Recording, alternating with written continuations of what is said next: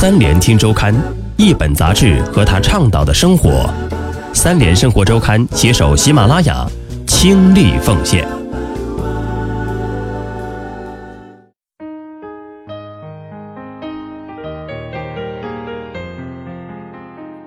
各位好，欢迎收听由三联生活周刊和喜马拉雅联合出品的《三联听周刊》，我是主播小叶，欢迎你在今天收听《三联听周刊》之文化专栏。今天要跟你分享的文章题目叫做《口红是心灵鸡汤，也是个金矿》，主笔杨璐。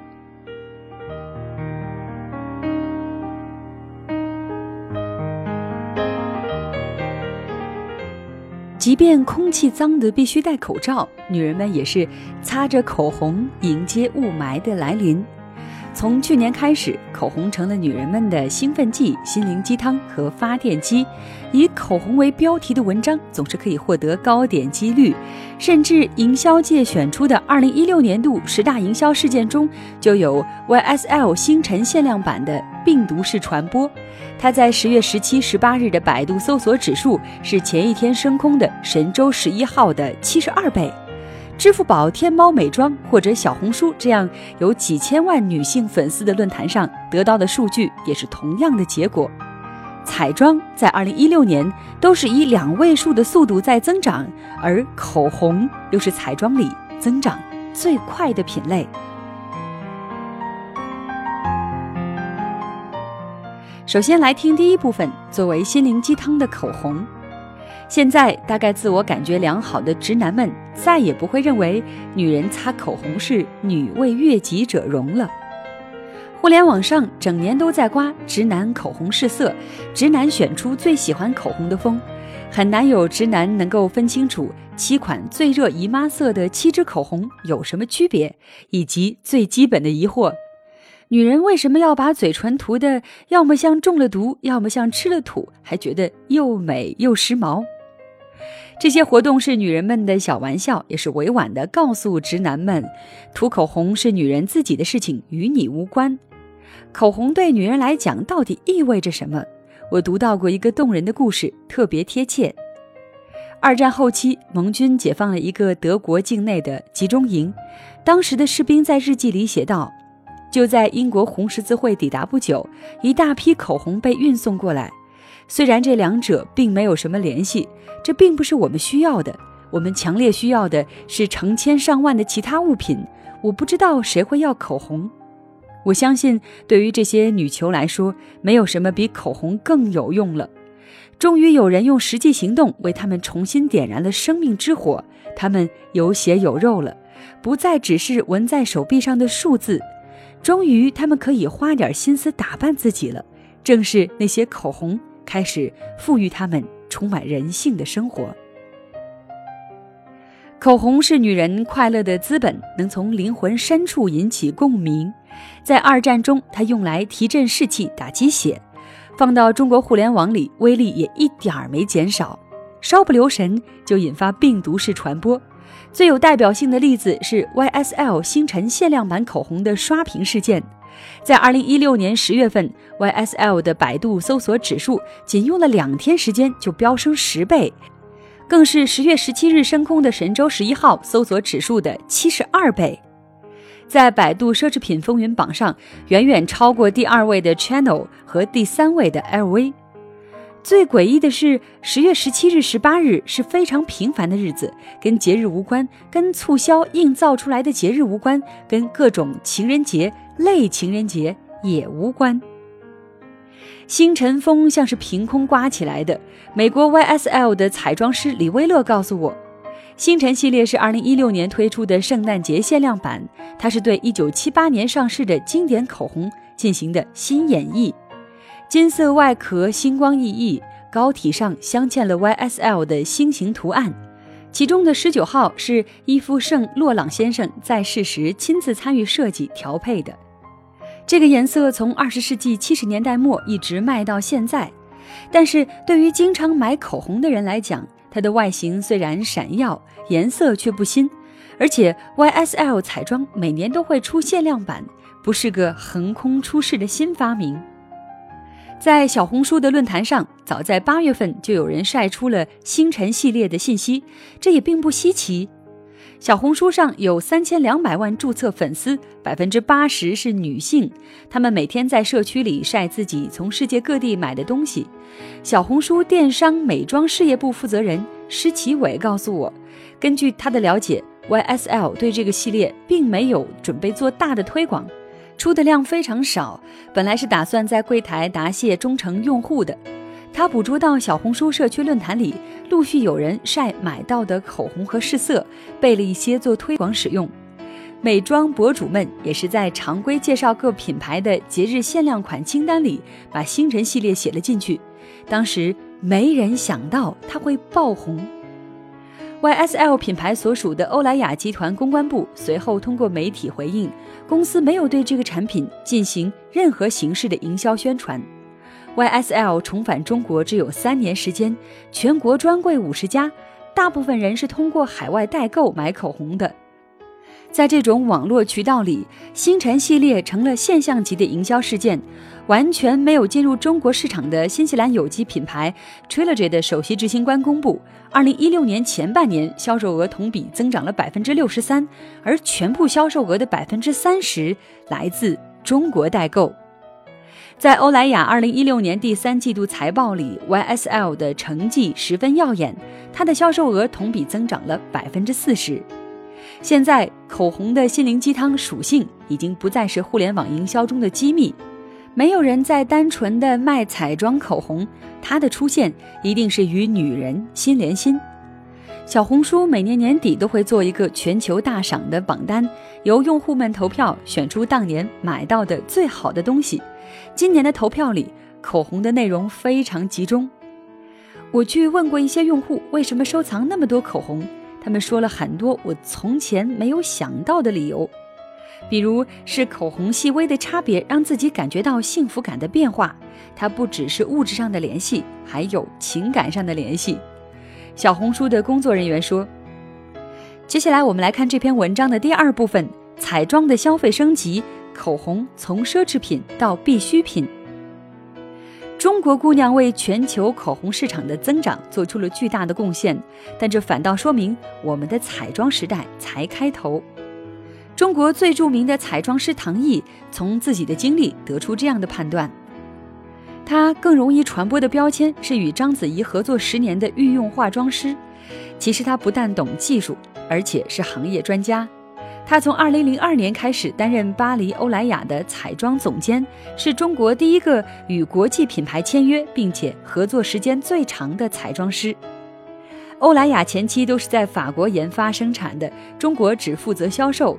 我刚开始的工作是帮他们研究怎么卖，后期法国的开发工程师飞到中国来和我讨论配方和颜色，因为中国的彩妆消费在2002到2012年的增长太迅猛了，从百分之七左右的份额增长到百分之十五。唐毅说：“这几乎是从空白起步的市场。”唐毅说。二零零零年是中国时尚元年，他从国外学化妆回来，不知道要给谁化妆，也没人找他化妆。唐毅举出了一个很有趣的指标：去年十月份，国家才调整了化妆品消费税，从前高达百分之三十，因为一直认为这属于奢侈品，化妆不是生活必须。口红是从不化妆到化妆的第一站，唐毅说：“女人想要美丽，首先希望皮肤好。”所以底妆是需求量最大的第一层级，进入到色彩感里，口红就是最重要的类目。因为涂口红不需要技术，最容易上手。眼线、眼影、腮红、高光修容都需要练习和琢磨，不经常化妆的人驾驭起来困难。口红在化妆潮流中脱颖而出。凯斯佩西发现，直到第一次世界大战，广告中还很少宣传胭脂或者眉笔。但在一九一二年纽约的妇女运动中，女性主义者把口红看作妇女解放的象征，商业持续强化口红与女人的关系。到了二战时期，口红甚至被塑造成鼓舞士气的符号。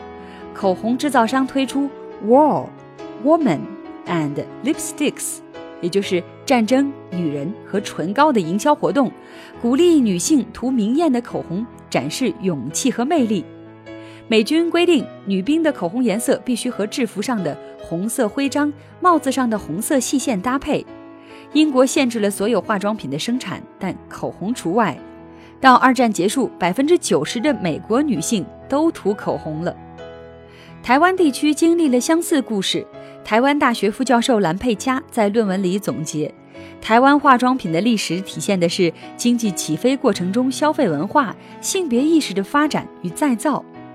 化妆在二十世纪七十年代跟着经济起飞发展，一方面是收入增长，让消费能力提高；另一方面是职业女性增加，造成妇女生活状态改变，增加了很多化妆的日常机会。商业也在不遗余力地重塑化妆的文化含义，它是展现礼貌、专业精神的必要品，是西化的、现代的、解放的女性特质。彩妆时代拉开了序幕，口红成为爆款，除了因为没有门槛，另外的原因是大量女性都是化妆小白，对选择彩妆没有判断。唐毅除了给明星化妆，因为有欧莱雅的工作经历，他也接触到普通女孩的化妆诉求。有女孩问：“怎么能画出大眼睛？”这不对，化妆首先是了解自己。如果你就是单眼皮，鬼怪女主角金高银那样的也很好啊，你不用变成范冰冰。唐毅说：“中国女孩很多对于化妆是盲目的，根本不知道自己适合什么，所以她们采用了最简单的方法。”就是追逐流行，什么是爆款就买什么。同样说明处于化妆启蒙阶段的例子是另一个销售奇迹——气垫粉。唐毅说，气垫粉的原理是通过拍打蘸取粉底，浓度比较固定，而粉底霜、粉底液、粉底膏有不同质地，呈现的妆效不一样，所以专业领域是不用气垫粉的。不会化妆的人选不好粉底，就用气垫粉。口红热卖代表着一个新兴彩妆市场大门的打开，它甚至是互联网创业里自我提升类产品的一部分。唐毅说，他合作较多的演员有章子怡、许晴、姚晨。他化妆前得先了解他们要表达出什么来，要出席什么样的场合，再根据他们的特点做决定。一字眉有段时间大家都画，我不画，因为章子怡不适合，我得画有一点弧度的眉毛。她从前凌厉的气质很有代表性，但现在生完孩子了，我开始往温柔上调整。姚晨跟我达成共识是女性化和摩登，我就用很多技术的东西去帮她塑造这个形象。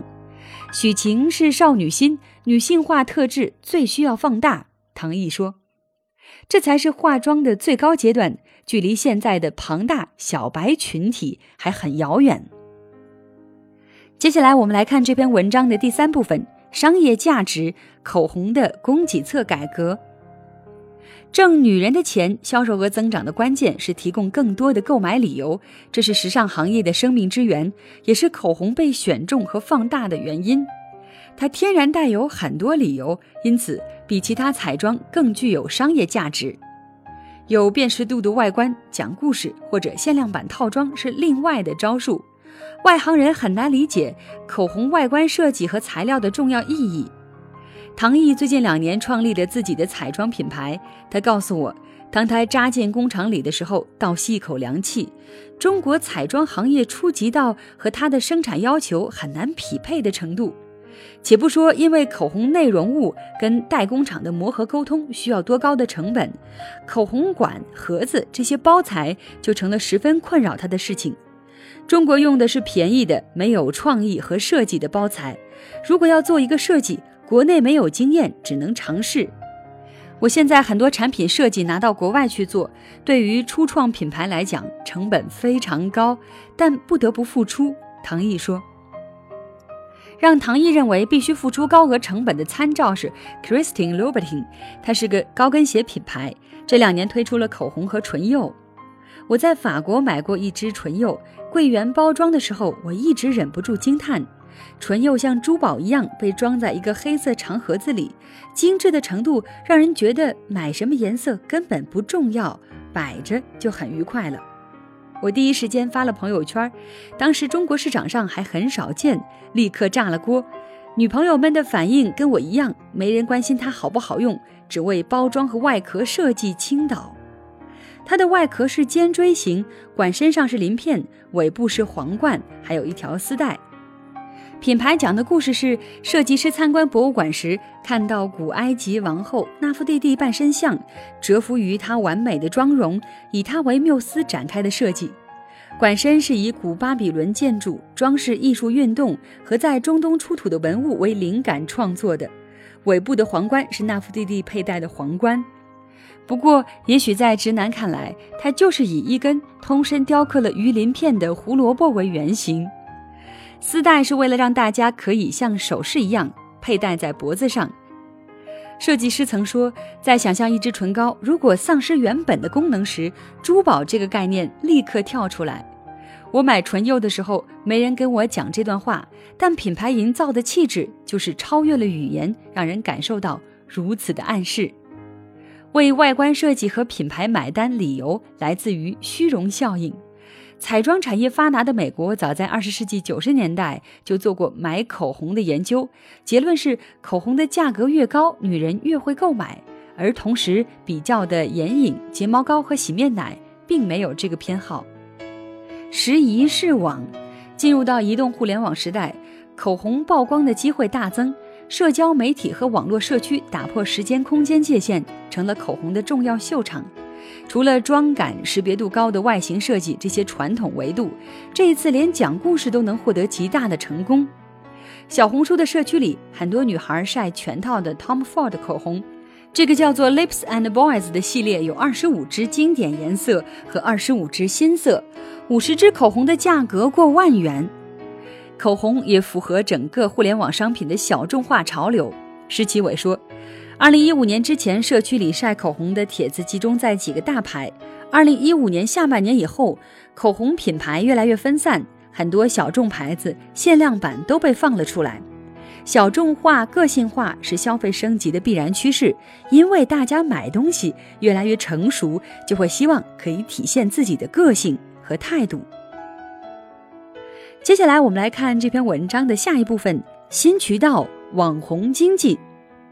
现在很难把 YSL 和 Tom Ford 的口红看作高冷的奢侈品，他们是口红界网红，网络的新渠道让他们的销售额可观，这是个新战场。二零一六年，雅诗兰黛收购了在 Instagram 上有七百三十万粉丝的美国彩妆网红品牌。这单生意除了因为品牌深受美国千禧一代的喜爱之外呢，相关人士在接受采访时介绍，他擅长利用社交媒体意见领袖的专长，也将让雅诗兰黛受益。另一个化妆品巨头巴黎欧莱雅在去年签约了十五位欧美美妆网红，他们将通过社交媒体向各自粉丝提供欧莱雅的产品信息。跟明星代言的排他性不同，为了保持网红在粉丝心中的可信度，他们可以跟其他品牌合作，也可以按照自己的想法评论其他品牌。时尚潮流从前通过媒体和明星传播给大众，现在获取彩妆流行信息和知识的渠道已经转向网红，他们是整个产业与消费者面对面的最前端。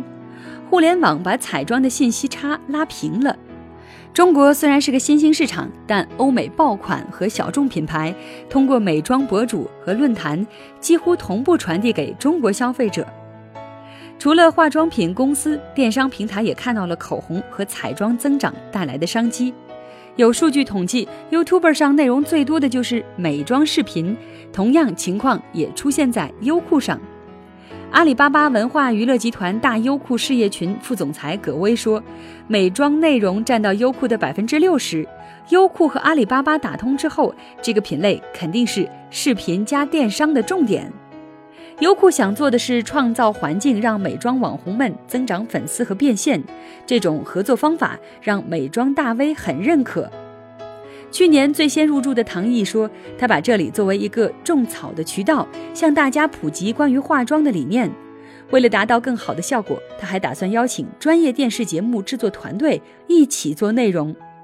现在彩妆界的趋势就是以彩妆大师为核心的品牌是未来方向，又正逢中国彩妆市场的起步。唐毅除了在一线继续与明星合作，对创立中国彩妆师品牌和彩妆技术推广都很有想法。优酷美妆内容还在向国际化拓展。去年十月份，邀请了 Michelle Fan 到中国来跟粉丝、媒体、行业分析师见面。Michelle Fan 在二十七岁时就拥有了四家公司，登上当年的福布斯三十岁以下精英榜。她在二零零七年在 YouTube 上发布了七分钟的化妆入门视频，从四万点击量增长到如今的十三亿，拥有九百万粉丝订阅。二零一一年，他还创立了以盈利为目标的美妆社区 Epsy，把粉丝变现。二零一三年，他又与欧莱雅合作推出彩妆品牌 E.M. Michelle Fan。葛薇告诉我，Michelle Fan 与优酷的合作包括两部分，一个是他的视频内容入驻自频道，另一个是美妆产品与天猫打通。双方谈了很长时间，因为大量的细节需要对接。葛薇说：“Michelle Fan 并不是把美国的内容直接拿到优酷上，两国情况不一样的。中国粉丝大量还是化妆小白，需要的内容是美国五年前的热点也不一样。中国粉丝更喜欢口红的内容，而美国人更关心睫毛膏。Michelle Fan 很重视中国市场，他在中国行时向媒体介绍，接下来会花很多时间住在中国，了解中国女性。”对哪些方面感兴趣？需要什么样的妆容？制作出适合中国的内容。好的，以上就是本期三联听周刊文化专栏的内容。这篇文章当中的实习生周元也对本文有所贡献。那谢谢你的收听，我是主播小叶，我们下期节目再会。